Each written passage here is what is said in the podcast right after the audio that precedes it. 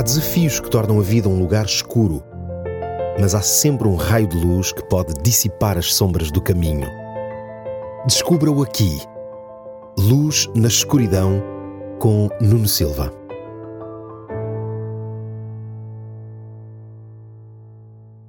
No programa de hoje, quero refletir consigo sobre um episódio da Bíblia que se passou com dois dos seguidores de Jesus, Pedro e João.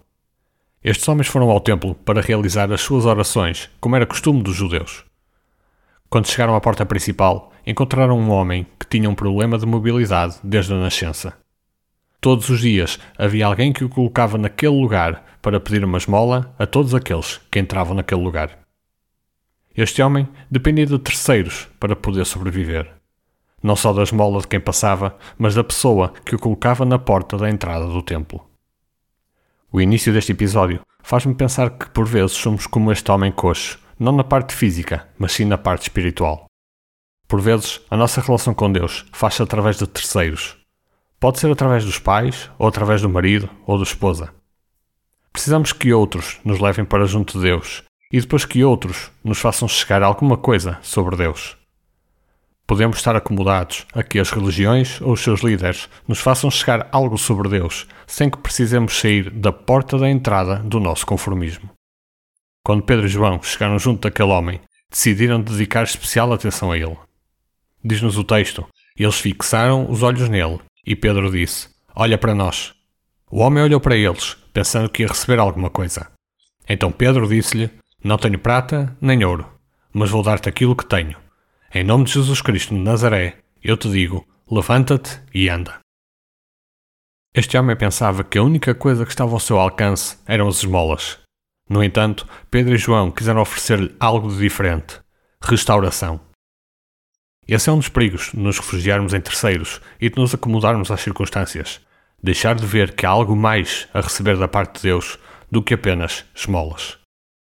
O que Deus tem para nos oferecer é a restauração completa do nosso interior e é isso que Ele nos oferece todos os dias da nossa vida. Assim como aconteceu com aquele homem, no momento em que começarmos a tentar colocar de pé, de certeza que vão aparecer pessoas a nos ajudar a caminhar nos primeiros momentos. Assim que nos tornemos autónomos, a nossa reação e a nossa forma de viver cada dia vai certamente ser como aquela que é descrita no final deste episódio. Diz-nos o texto: Entrou com eles no templo, caminhando, saltando e agradecendo a Deus. Toda a gente o viu a andar e a louvar a Deus. Este homem deixou de estar apenas à porta do templo para passar a estar dentro do templo. Deixou de depender de terceiros para viver uma vida independente. O meu desafio para si hoje é que tome a decisão de deixar de se relacionar com Deus através de outras pessoas e que comece a caminhar por si mesmo. Tenho a certeza que nesse momento terá alguém ao seu lado para o ajudar a dar os primeiros passos. O meu desejo é que muito em breve possa também saltar de alegria e gratidão pela nova experiência de relação com Deus, como fez aquele coxo. Até ao próximo programa. Há desafios que tornam a vida um lugar escuro, mas há sempre um raio de luz que pode dissipar as sombras do caminho. Descubra-o aqui.